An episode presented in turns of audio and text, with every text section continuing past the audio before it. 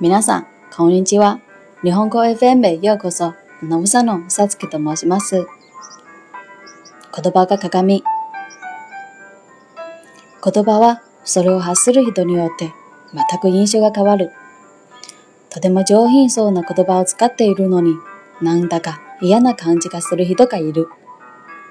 そうかと思えば、フラな言葉なのに、いい印象を受ける人もいる。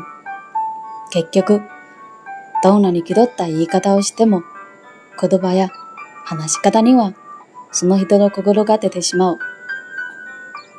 言葉はその人が何を考え、どう行動して、その結果、何を話していることかということにつながる。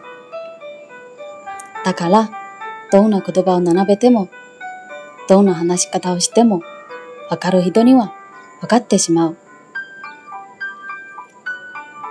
なるべくなら、いい言葉を話す人でいよう。それは、心の中にあるものを素直に出せるという意味で。だけど、そうするには心がちゃんとしていないとダメ。まるで言葉は自分を映す鏡みたい。以上です。